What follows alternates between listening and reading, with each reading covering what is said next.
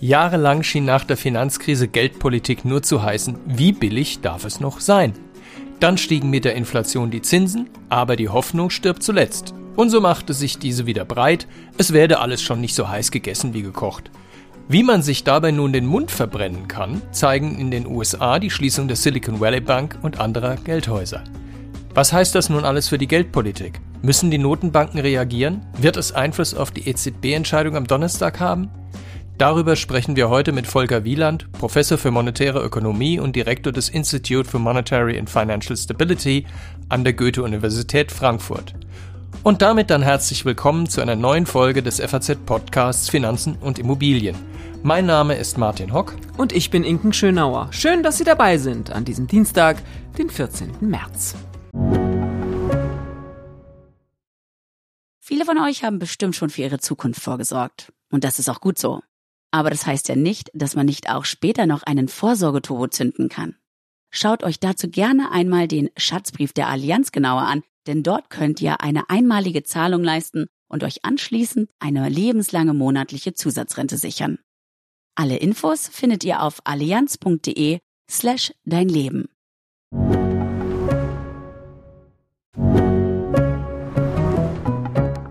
Inken, hast du eigentlich ein Gefühl dafür, wie sich die Geldpolitik und alles, was damit zusammenhängt, in der kommenden Zeit entwickelt? Ach Martin, du fragst mich nach meinem Gefühl. Ich bin gerührt, muss ich gleich an Loriot denken. Da stimmt vielleicht mit deinem Gefühl etwas nicht.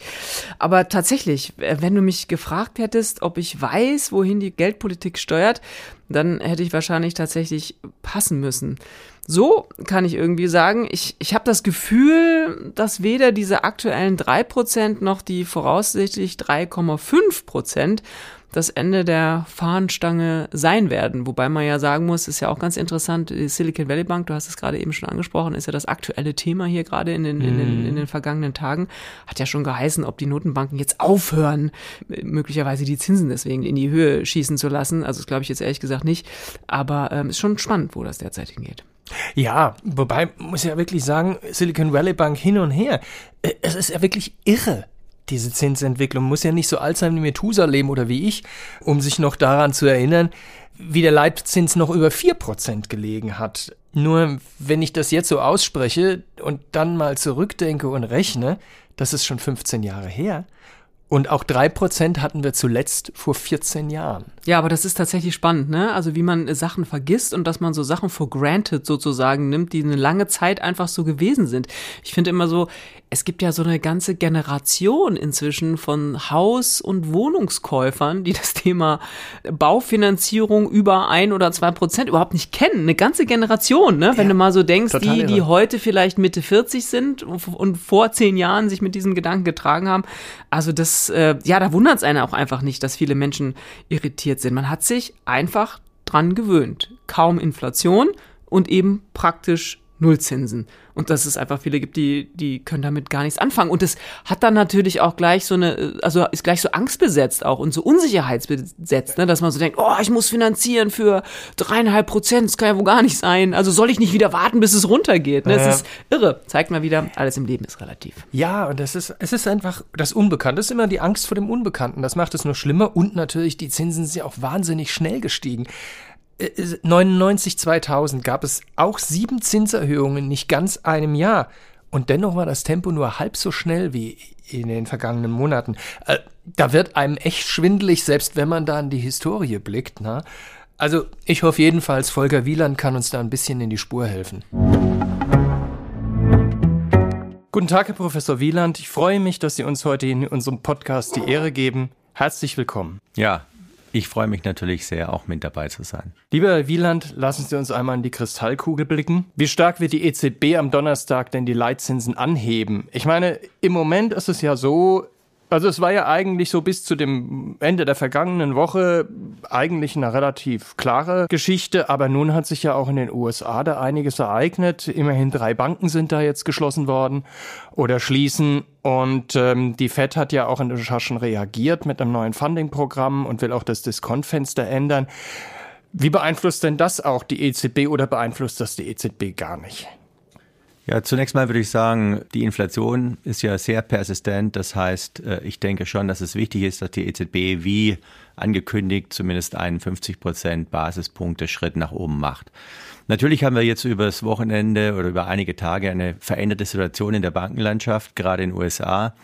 Das ist gar nicht so überraschend. Wenn Sie zurückdenken, wir hatten jetzt jahrelang Niedrigzinsen, sehr große Anleihekäufe, quantitative Lockerungen. Man hat immer gesagt, die Gefahr ist, dass sich da Risiken aufbauen, gerade auf den Bankbilanzen. Und wenn die Notenbank einmal schnell die Zinsen erhöhen muss, um die Inflation zu bekämpfen, dann knirscht und knarrt das oder führt vielleicht sogar zu einer Finanzkrise, weil Banken dann langfristig sich zu sehr niedrigen Zinsen Darlehen ausgegeben haben jetzt aber kurzfristig mit hohen Zinsen refinanzieren müssen oder eben in Anleihen investiert haben, so wie das ja äh, die Silicon Valley Bank gemacht hat, hat sehr hohe Bestände an US-Anleihen, die jetzt natürlich in den Preisen nach unten gehen, wenn die Zinsen nach oben gehen und wenn die Bank Verluste hat, dann muss sie sozusagen von ihren Beständen etwas verkaufen und auch dort praktisch Verluste realisieren und das ist das Problem.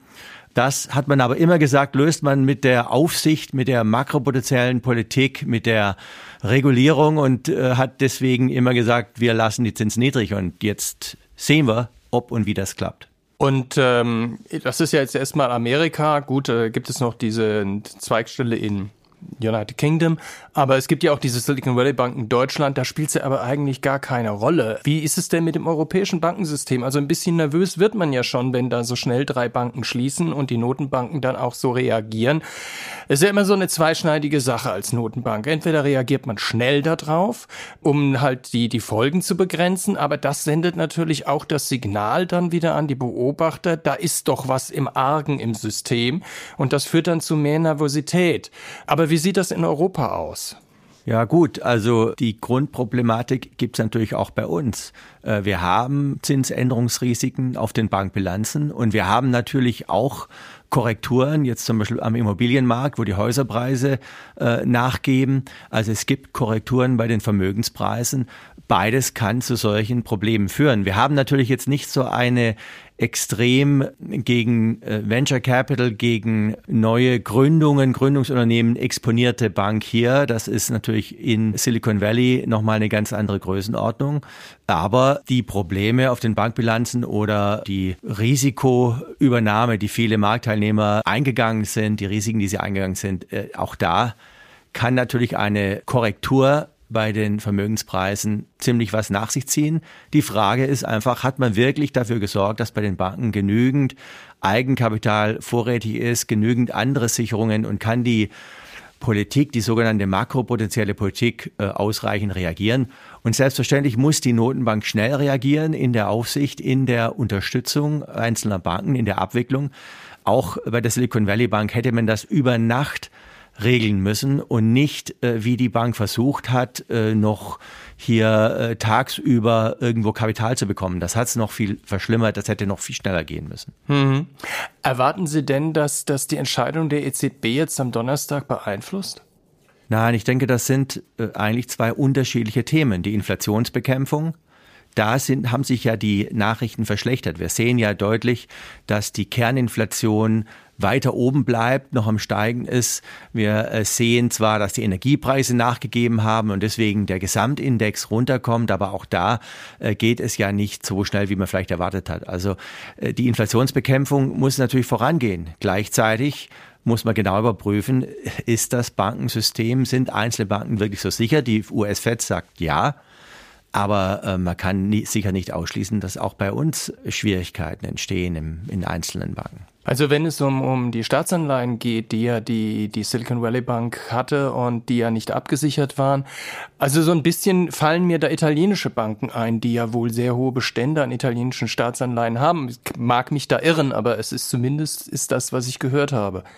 Ich würde nicht sagen, die sind nicht abgesichert, sondern die Staatsanleihen sind ja Teil der Sicherung. Das ist relativ liquide und äh, das kann man natürlich auch gut verkaufen. Es ist ja nicht so, dass der amerikanische Staat jetzt sozusagen am Markt in Frage gestellt würde, sonst könnte er ja auch jetzt die Bank gar nicht retten oder stützen, sondern es ist so, dass es natürlich da Bewertungsverluste jetzt gibt aufgrund der gestiegenen Zinsen. Und die Bank selbst kam jetzt in die Bredouille, dass sie auf diese Anleihen zurückgreifen wollte. Die war aber ursprünglich geplant, geplant, die bis zur Endfälligkeit zu halten, sodass man nicht Mark-to-Market betreiben musste. Mhm. Und jetzt, wenn man darauf zugreifen will, muss man die natürlich erstmal äh, zum aktuellen Wert einbuchen und das ist dann ein Verlust. Aber grundsätzlich ist es natürlich eine Anlage.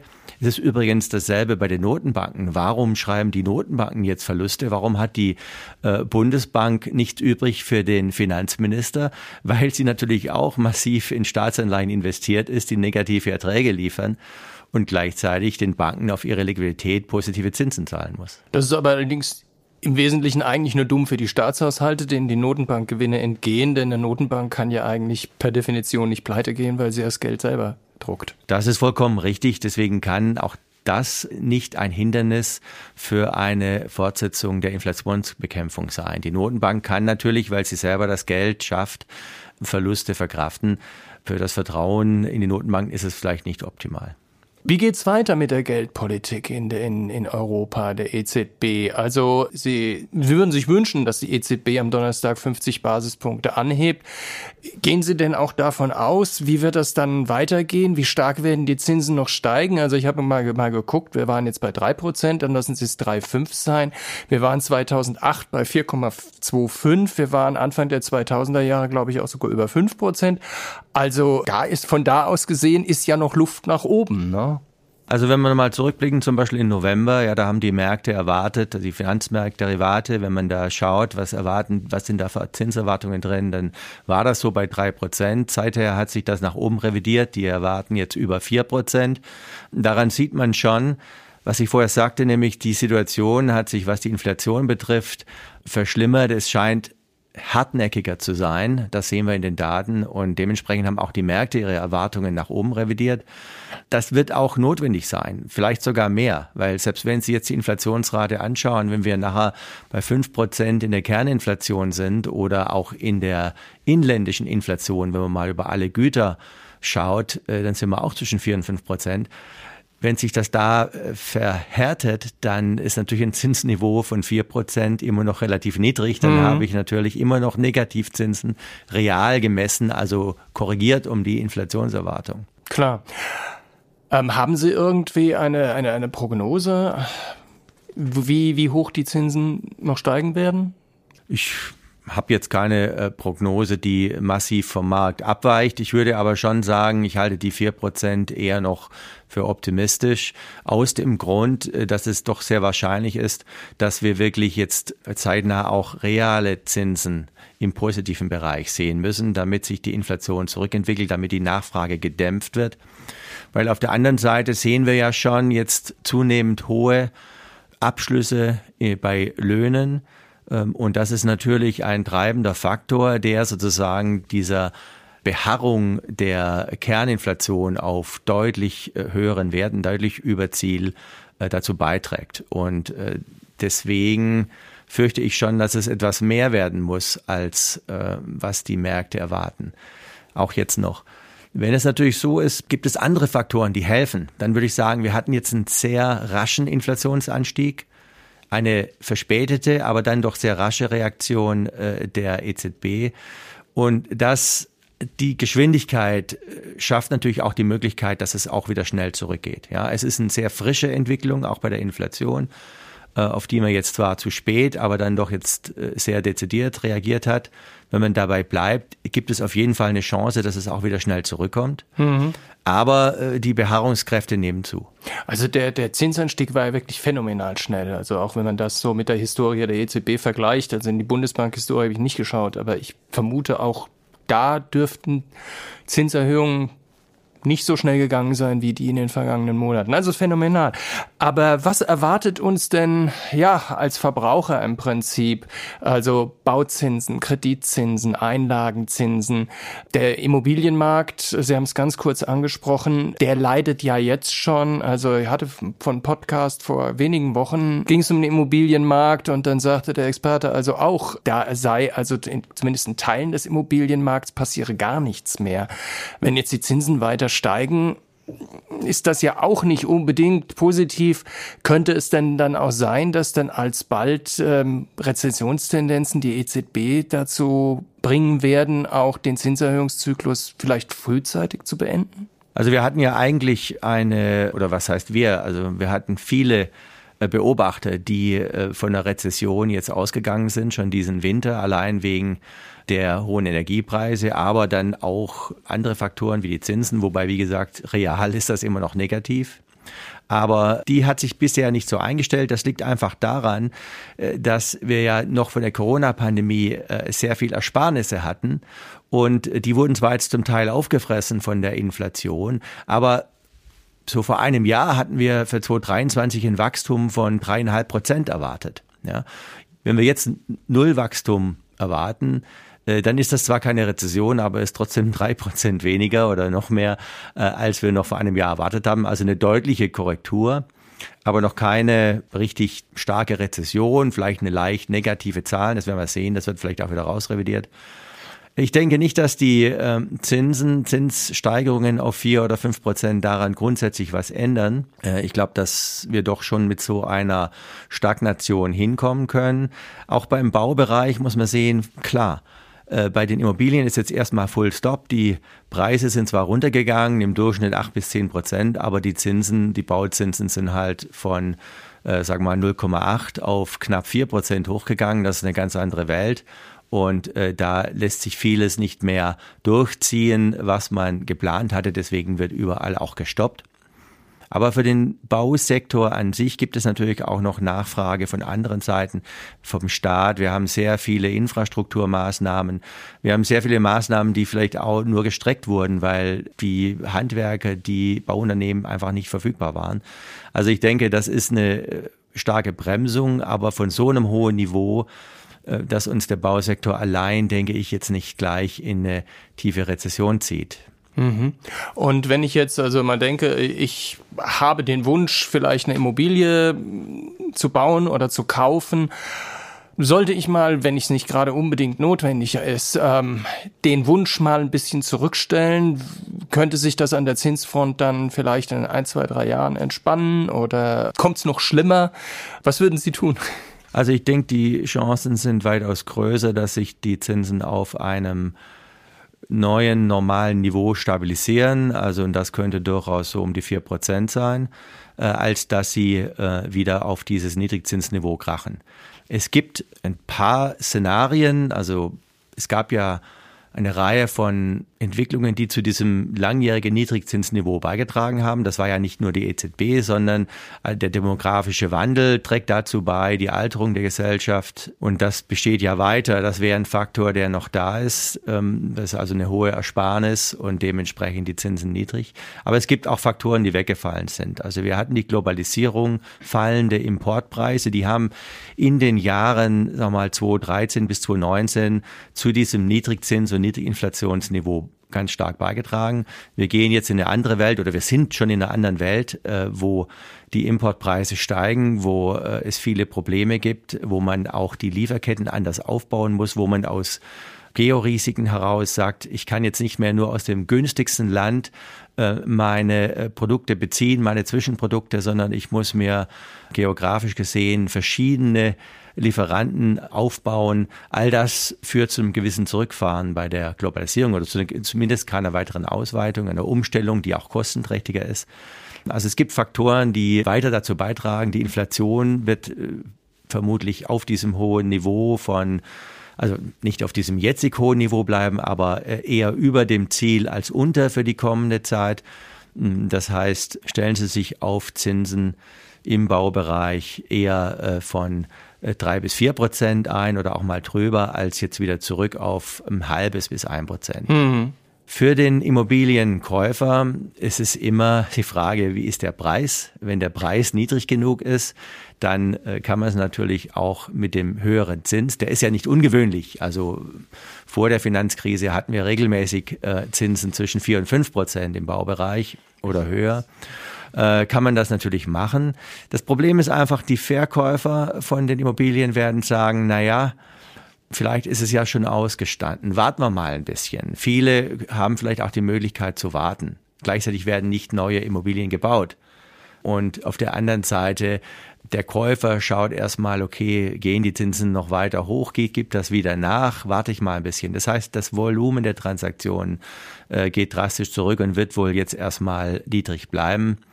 Da müssen sich alle dran anpassen, auch natürlich Makler äh, und andere, die am Immobiliensektor beteiligt sind und an den Transaktionen. Eingefrorener Markt, ja. Letzte Frage noch vielleicht, wenn man auf Anleihen schaut, also gerade deutsche Staatsanleihen vielleicht auch. Also die Bundesregierung hat ja eine ganze Menge vor, äh, wenn man so die Wünsche anschaut. Herr Lindner hat da ja erstmal eingebremst, aber das ist ja aus Steuermitteln gar nicht zu bezahlen, ist ja auch gar nicht vorgesehen. Wenn jetzt die Bundesrepublik könnte ja also eine große Emissionstätigkeit da bevorstehen und wenn ja, würde das, können wir dann als Anleger auf höhere Zinsen auf deutsche Staatsanleihen hoffen? Ja, natürlich, wenn der Staat sich immer stärker zunehmend verschuldet äh, und sehr starker Markt auftritt, dann treibt das natürlich auch die Zinsen hoch.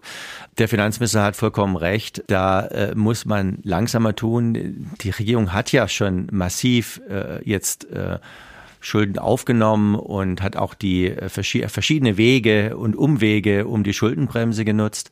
Also da ist genügend an Mittel da. Äh, jetzt wäre es eigentlich mal Zeit, die Mittel zu priorisieren. Es ist ja nicht so, dass die Staatstätigkeit zurückgegangen ist. Im Gegenteil, äh, die, die Staatsausgaben haben deutlich zugenommen, auch als Anteil der Wirtschaftsleistung. Ja, und deswegen sehe ich auch nicht die Problematik, dass nicht genügend da wäre. Also ähm, man muss sich halt nur einigen, wo die Prioritäten liegen. Und wenn der Staat hat eigentlich auch eine gute Chance jetzt aufgrund der Inflation hat er ja etwas mehr Spielraum und gleichzeitig gehen viele ähm, Zahlen nach oben und man muss eigentlich jetzt nur gucken, wo lassen wir einen Aufwuchs zu und wo reicht's mal. Ja, das heißt nicht, dass man jetzt Mittel kappen muss, sondern einfach schauen, prioritär gibt es ein paar Bereiche, Verteidigung zum Beispiel, wo der Aufwuchs da sein muss, aber in anderen Bereichen nicht zwingend. Und Transferleistungen sind in den vergangenen vier Jahren deutlich schneller gestiegen als die Inflation. Also es ist nicht ersichtlich, dass das zwingend weiter steigen muss, sondern wenn, dann kann man da ähm, das anders strukturieren. Ähm, aber ist nicht zwingend so, dass wir jetzt, wie manche sagen, äh, zu höheren Steuern, zu einer Vermögensteuer oder ähnlichem rennen müssen. Wir haben in Deutschland schon sehr hohe Steuern, auch im Unternehmensbereich. Das wäre natürlich fatal, wenn man da jetzt anfängt und sagt, wir belasten den Wirtschaft, die Wirtschaft noch mehr. Ja, wo soll denn dann das Wachstum in Zukunft herkommen? Herr Professor Wieland, bedanke mich recht herzlich für das Gespräch. Inken, was nimmst du aus dem Gespräch mit? Hast du jetzt eine Idee, wann sich die Inflation beruhigt und die Zinsen nicht weiter steigen? Ja, ich fürchte, wir müssen weiter mit dem Gefühl arbeiten, wenn ich so den, wenn ich das alles so höre und so den Eindruck dazu habe. Also denn eigentlich ja nicht, wenn ich es genau bedenke. Nach dem, was Volker Wieland gesagt hat, scheint die Zeit der praktisch nicht existierenden Inflation schlicht und ergreifend vorbei zu sein. Und das, was vor Jahren als das New Normal, war ja so ein neudeutscher Begriff, äh, verkauft wurde, also dieses Nullzinsen und keine Inflation, war nichts mit New Normal, äh, war offensichtlich vielleicht eine Ausnahmephase. Und du, was nimmst du mit aus dem Gespräch? Ja, also ich fand wichtig, dass Volker Wieland nochmal daran erinnert hat, dass eine neue Phase in so einem Zinszyklus immer eine große Veränderung ist und was für eine Veränderung das auch ist. Äh, allein das Wort Zinswende deutet ja schon an, dass sich etwas massiv verändert, etwas wirklich umdreht. Und dass das dann natürlich heißt, dass es für die eine oder andere Bank ja auch schwierig werden kann. Ähm, Silicon Valley Bank, wir sind wieder da. Aber dass es da auch nicht jedes Mal gleich zur großen Finanzkrise kommen muss. Da sind wir vielleicht wieder bei diesem Thema auch Sorge vor dem Unbekannten, ne? Also, dass ja. wir jetzt wieder in so einer Phase tatsächlich sind, wo jetzt was passiert, wo man nicht so genau weiß, wo geht's hin. Ähm, ich finde ja auch immer diesen Satz irgendwie interessant, Geschichte wiederholt sich nicht, aber reimt sich. Also es gibt so ein paar Sachen, ne? Zinswenden hat man natürlich immer auch schon mal gesehen, aber dann ist eben doch nicht so alles so gleich. Also wenn man mal so denkt, ne, in welcher Phase sind wir gerade mit auch mit der mit dem Ende von von Corona, aber immer noch, auch noch diesem andauernden Krieg. Also insofern wissen wir ja sehr oft einfach nicht, wohin die Reise geht und das äh, das finde ich schon spannend. Ja, und muss halt sehen, wir wissen auch einfach nicht, was passiert und ähm, wie gesagt, es muss nicht die große Finanzkrise kommen. Äh, aber jetzt sagen, nee, die kommt nicht, Soweit, glaube ich, wird gerade eingedenk der Dinge, die gerade in den USA geschehen sind, momentan niemand gehen wollen. Trotzdem bleibe ich dabei, optimistisch bleiben. Ja. Dann sind wir auch schon wieder bei unserem Ding der Woche. Martin, irgendwie erübrigt sich die Frage, vermutlich, tippe ich mal, oder? Also, das, Äh, also ja. das wäre ja, wäre ja sehr antizyklisch, wenn wir was anderes hätten als das, was wir haben. So mutig bin ich jetzt einfach mal. Ist es das, woran ich denke? Klar, also äh, nee, diesmal irgendwas mitzubringen wie au vin, das ähm, ja, nein, das schien mir jetzt dann noch nicht angemessen. Also klar, natürlich, das Ding der Woche ist einfach der Zusammenbruch der Silicon Valley Bank. Ist nur noch die Frage, äh, ist es, äh, also das Ding der Woche ist es mal in jedem Fall, ist nur noch die Frage, hat sie es schon qualifiziert für Ding des Monats oder, äh, apropos Finanzkrise, ist es am Ende auch noch das Ding des Jahres? Das werden wir dann, oh Gott, um Gottes Willen. Also insofern, das werden wir dann in ein paar Wochen, Monaten oder vielleicht äh, Jahren in der Rückschau äh, sehen. Aber ich finde schon, äh, bei allem Optimismus und, und in der Hoffnung, dass es keine Finanzkrise wird, ich finde schon sehr reflexartig, boah, wenn so eine Bank kollabiert, da denkt man zwangsläufig gleich erstmal an Lehman ähm, und, und, und alles, was damit zusammenhängt. Aber auch wenn man nicht gleich das ganz große Bild macht und nicht gleich ganz groß die Schwarzmalerei irgendwie anfängt, man fragt sich ja schon so ein bisschen, woran liegt denn das jetzt, dass da so eine Bank kollabiert? Ja. Ja, ja, also was nun die Silicon Valley Bank angeht, mh, ist die Sache ja eigentlich relativ schnell erzählt. Ich meine, äh, waren Finanzierer von Startups, gutes Geschäft eigentlich, wenn natürlich mit höherem Risiko. Der Dreh war aber vor allem bei der Silicon Valley Bank, man hat Kredit- und Einlagengeschäft miteinander verknüpft. Klingt ja erstmal gut, ne? Aber ist dann ein Problem, wenn es für die Kundschaft nicht so läuft, die nämlich einen hohen Liquiditätsbedarf hat. Also schrumpfen die Einlagen, das Beteiligungskapital kommt auch nicht mehr so rein auf die Konten. Jo, muss man an die Reserven? Aber wenn die dann aus langlaufenden Anleihen bestehen, die ja massiv im Kurs verloren haben, macht man dabei einen Milliardenverlust, macht die Kunden nervös, die kommen, haben Angst, sie kommen nicht mehr an ihr Geld. Jo, und dann wird die Sache ganz schnell existenzgefährdend, Abwärtsspirale und dann geht es ganz schnell. Na, und die Schlüsselfrage ist ja tatsächlich, jetzt wie wahrscheinlich, äh, ja, auch die nächsten Tage, hätte sich das alles vermeiden lassen können? Klar doch, natürlich lässt sich sowas vermeiden, wenn man ein, rechtzeitig reagiert. Aber es hat ja auch offenbar an Warnungen nicht gefehlt aus den Reihen der Bank. Aber die Großkopfeten, die wollten eben keine Gewinneinbußen und dann kam mal wieder Artikel 3 des Rheinischen Grundgesetzes zur Anwendung. Es hätte noch immer Jod gegangen. Ja, also geht, es ist immer, immer gut gegangen. Ja, aber dann kam es zu Artikel 4. Wat fort es es fort. Ich komme ja eher aus Norddeutschland, ne? deswegen versuche ich mich gar nicht an diesen, äh, an dieser rheinischen Mundart, aber man muss natürlich schon sagen, fort ist es ja eigentlich nicht, ne? Also im Zweifel ist das Geld sowieso woanders, aber äh, es hat sich nicht in Luft aufgelöst. Die Behörden entschädigen ja die Anleger, haben sie ja, äh, haben sie ja jetzt gesagt. Aber ich frage mich ja, ist das wirklich gut? Denn eigentlich, um bei deinen Artikeln da zu bleiben, ähm, fordert das doch auch nur das ähm, Verhalten nach Artikel 3. Macht eine Bank mit großen Risiken auf, ist kein Problem. Papa Staat wird's am Ende richten, oder?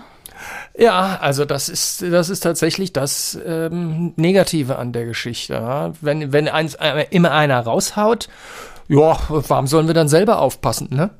Dieses Thema wird uns auf alle Fälle noch eine Weile beschäftigen. Wie gesagt, ich sag mal Ding des Monats, oder? Ja, ich glaube, die Prognose ist mal nicht schlecht. Ja. Also hoffen wir mal, dass nicht noch ein größeres Ding kommt, denn Genau. das täte dann wohl wahrscheinlich noch mehr weh. Und das war's auch schon wieder mit unserer dieswöchigen Folge des FAZ-Podcasts Finanzen, Immobilien und rheinischer Humor. Wenn Sie Fragen haben, Themenwünsche oder andere Anregungen, schicken Sie uns eine E-Mail an podcast.faz.de oder schreiben Sie uns auf unseren Social-Media-Kanälen. Wir freuen uns, wenn Sie uns abonnieren und wenn Sie uns weiterempfehlen. Zu finden sind wir überall dort, wo es Podcasts gibt. Und schauen Sie auch gern mal in unsere LinkedIn-Gruppe, da gibt es auch immer wieder den einen oder interessanten Post. Tschüss, bis nächste Woche. Alles Gute und machen Sie was aus Ihrem Geld.